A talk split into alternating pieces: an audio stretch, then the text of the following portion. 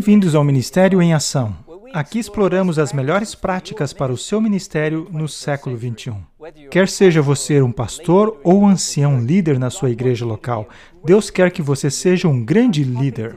E o nosso tema de hoje, tão relevante, é a cura para a depressão. Talvez você esteja lidando com depressão, ou você quer saber como ajudar pessoas que estão enfrentando depressão na sua comunidade.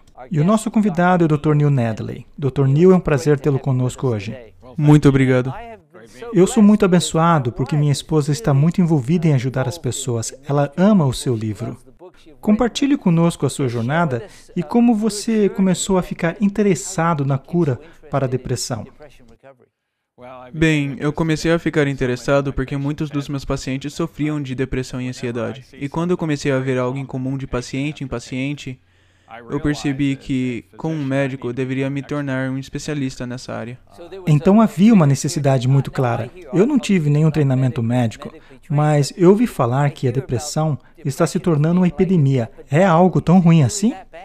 É sim. Na verdade, está se espalhando ao redor de todo o mundo. Um dos jornais mais gratificantes do mundo, chamado Nature Magazine, teve uma publicação inteira só nesse tema da depressão. E lá diz que não existe um só país no mundo que não tenha sido atingido pela depressão. Uns mais que outros, mas aproximadamente 400 milhões de pessoas sofrem de depressão, depressão grande ao redor do mundo. Então você ficou interessado quando viu que acontecia repetidas vezes em que os pacientes vinham em busca de ajuda. Exatamente. E eu percebi que eu não poderia fazer somente um trabalho remendado se eu os vejo regularmente. Eu teria que me tornar um especialista nessa área. E foi então que eu fui atrás para me tornar alguém com bastante conhecimento nessa área. E Deus tem te abençoado de diversas maneiras, mas iremos falar sobre isso mais tarde. Vamos falar sobre definições. Como você definiria a depressão? Depressão, na verdade, quer dizer que você tem 5 de 9 sintomas. Não significa somente tristeza. Muitas pessoas acham, eu não tenho depressão porque eu não estou triste. Mas isso é somente um sintoma. Um outro sintoma é apatia. Isso é quando você acorda de manhã e você não está animado com o dia. Não quer sair da cama? Isso mesmo. Então, isso é outro sintoma. Você deve ter esse sintoma na maioria das vezes por no mínimo duas semanas. O terceiro sintoma é falta de concentração. Você lê um livro e quando você chega no final da página, você não lembra o que você leu no topo da página. Então você tem que ler tudo de novo. Você quase pode ter uma confusão cerebral. Distúrbio no sono, pode ser que você querer dormir o tempo todo ou acordar muito cedo e não conseguir voltar a dormir. Ou ter insônia, rápida mudança de apetite, perda de energia, pensamentos doentis. Esses sintomas, você não precisa ter todos eles, somente 5 de 9 sintomas. E se você tem esses sintomas, você tem uma grande depressão e você está exposto a muitos outros problemas. Eu fico imaginando as pessoas que devem estar assistindo e devem estar, oh não, e ficam checando ah, os sintomas enquanto você está citando cada um deles.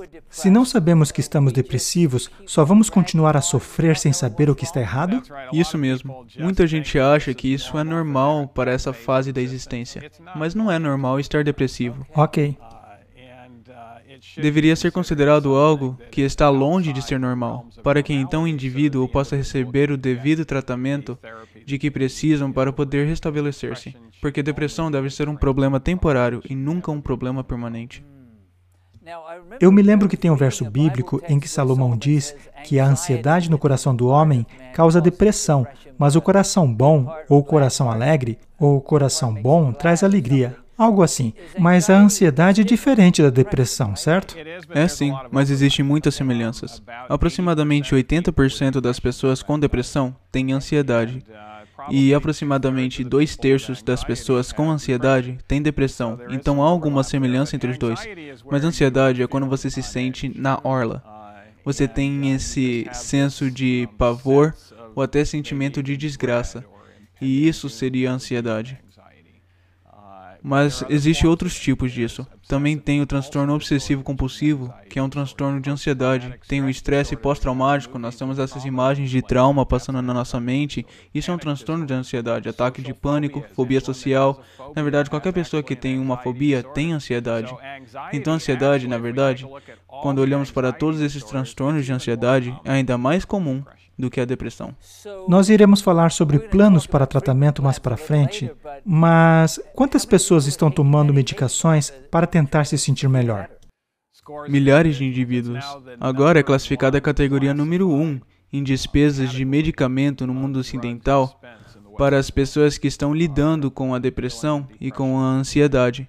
Essas medicações estão voando das prateleiras.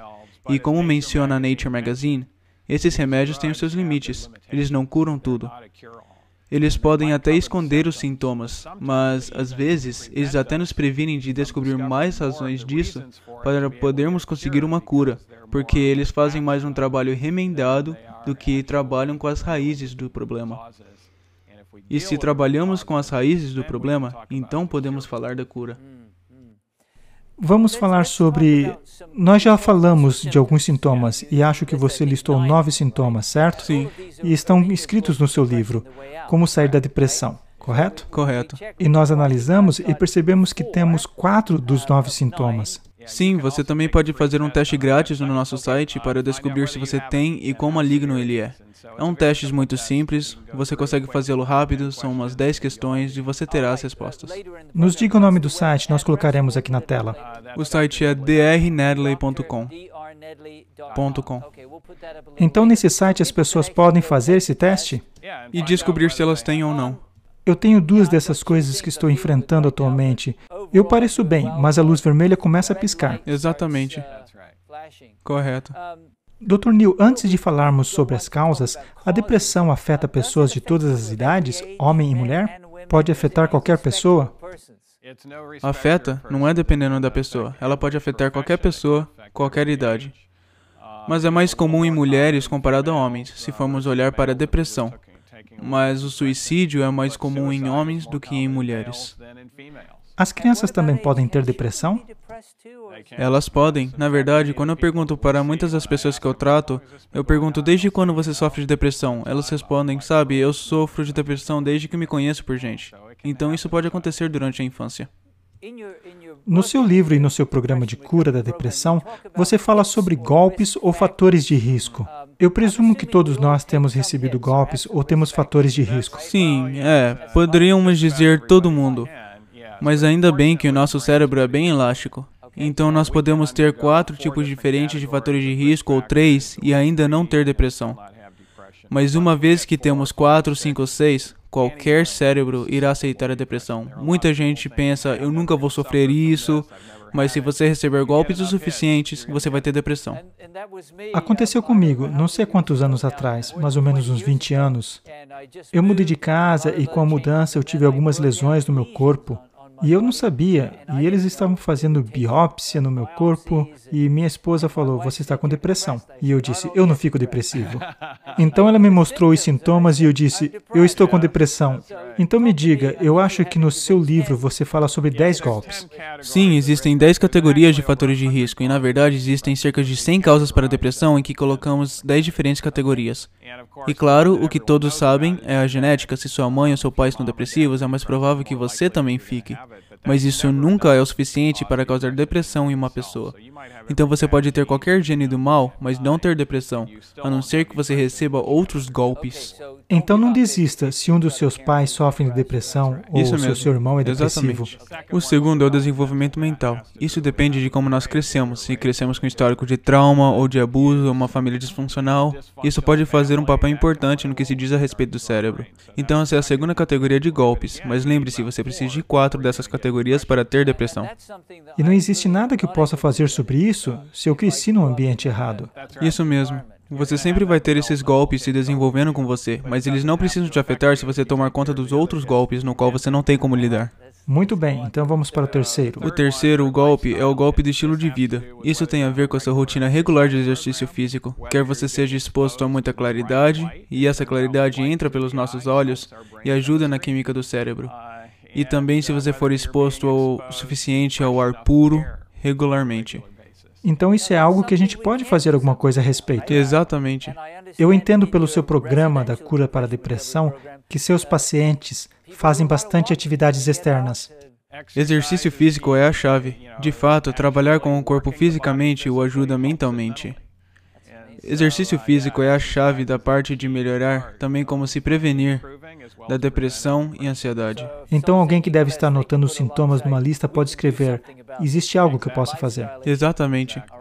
Número 4. O número 4 é a batida do ritmo circadiano. Isso tem a ver com a regularidade do nosso cronograma.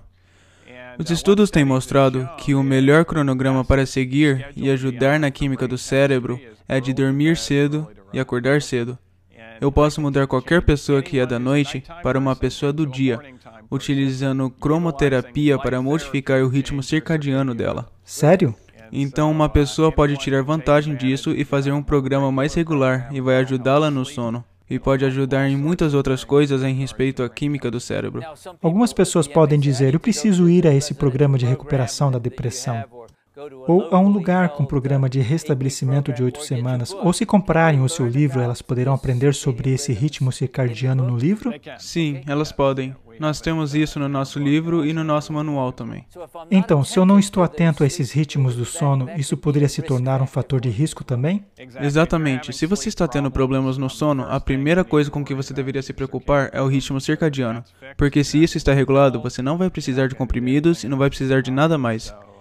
Essa é a primeira terapia que nós damos para as pessoas, até mesmo com insônia, que não têm depressão. Então podemos escrever na lista que também podemos fazer algo a respeito disso, certo? Exatamente. O quinto é a área dos vícios. Hoje, os vícios estão em alta na nossa sociedade, e isso é uma das razões pelo qual a depressão está crescendo. Pode ser um vício em substâncias, como o álcool, ou um vício sem substâncias, como apostas ou pornografia. Os vícios fazem como um pedágio na química do nosso cérebro. Mas isso também é algo que você pode fazer algo a respeito. Isso toma algumas escolhas e decisões e confiança em Deus para mudar os costumes, mas isso são coisas que podem mudar. E isso é uma decepção, porque muitas pessoas têm alimentado seus vícios para tentarem se sentir melhor. Exatamente. Mas isso só tem alimentado os fatos de risco. Sim, isso é um dos comentários positivos de que se você tem depressão ou ansiedade, você tende a tomar o rumo do vício como um meio de se automedicar. Mas isso só vai aumentar o problema e fazê-lo ficar pior. Uma das soluções é começar a melhorar a produção da química no cérebro conscientemente, e se livrando desses vícios vai, na verdade, te ajudar muito mais. Acho que em nossa lista já estamos no número 6. O número 6 é a nutrição. Isso depende do que colocamos no nosso corpo. Depende de nós também, certo? Correto. Às vezes você só precisa de pequenas mudanças. Talvez você precise de mais triptofano que vão trazer os carboidratos certos para o seu cérebro, que vai criar serotonina, tirosina com carboidratos que também entram no cérebro e ajudam na concentração e no interesse. Existem várias técnicas terapêuticas nutricionais também. Na verdade, sou grato por eu tenho feito muitas pesquisas na área de nutrição por muitos anos.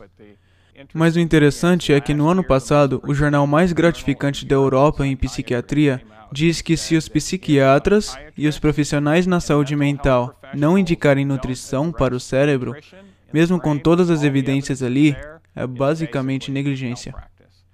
Porque há tantas evidências de que o que colocamos no nosso corpo afeta na química do nosso cérebro. Nós sabemos disso, mas é dito aos pacientes que se eles só tomarem remédios, eles não vão precisar se preocupar com o que comem. Uma das coisas que eu gosto é que são coisas simples. Minha esposa fala, coma semente de abóbora. Isso mesmo. Ponha linhaça e mirtilo no seu cereal. São coisas simples mas que fazem a diferença. Exatamente, coisas práticas.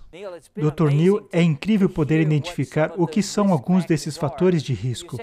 Você disse que todos podem ter algum desses Correto. fatores, mas quando temos bastante, a luz vermelha começa a piscar, alerta, perigo. Exatamente. Já falamos de seis. Vamos falar dos outros quatro e então falaremos o que se pode fazer.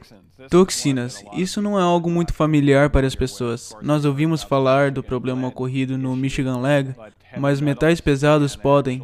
Mercúrio é o metal pesado tóxico mais comum. Mas o que as pesquisas têm mostrado é que quanto mais peixe você comer, mais depressivo e ansioso você vai ficar. Isso é incrível. Muita gente acha que comer peixe é saudável. Seria saudável por causa do ômega 3, e há centenas de anos atrás era um meio muito bom de conseguir ômega 3, mas não mais por causa do mercúrio no peixe. É possível medir quanto mercúrio a pessoa tem no sangue só sabendo quanto peixe a pessoa tem comido. E nós fizemos uma pesquisa, se você pesquisar sobre a nossa pesquisa científica na internet, nós fizemos uma pesquisa em 6 mil pacientes que se inscreveram nessa pesquisa. E nós perguntamos para eles quantos peixes eles têm comido. E ficou claro que quanto mais peixe você consome, mais depressão e ansiedade você vai ter. Nós não somos os primeiros a provar isso. Então são tóxicos. Nós temos que nos livrar das toxinas e procurar ômega 3 em fontes não tóxicas. O número 8 é social. Isso pode ser uma perda significante que você teve, a perda talvez de um ente querido, a perda de um emprego correto, a perda de estar em um meio social, por exemplo, quando você tem que se mudar, algo difícil de se aceitar. E também sentimento de isolação social.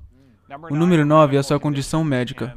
Muitas dessas coisas nós podemos fazer algo a respeito, como colesterol alto, por exemplo, aumenta o risco de depressão, pressão alta também. Essas são doenças não comunicáveis, não são doenças contagiosas. Isso mesmo. A maioria delas depende do seu estilo de vida.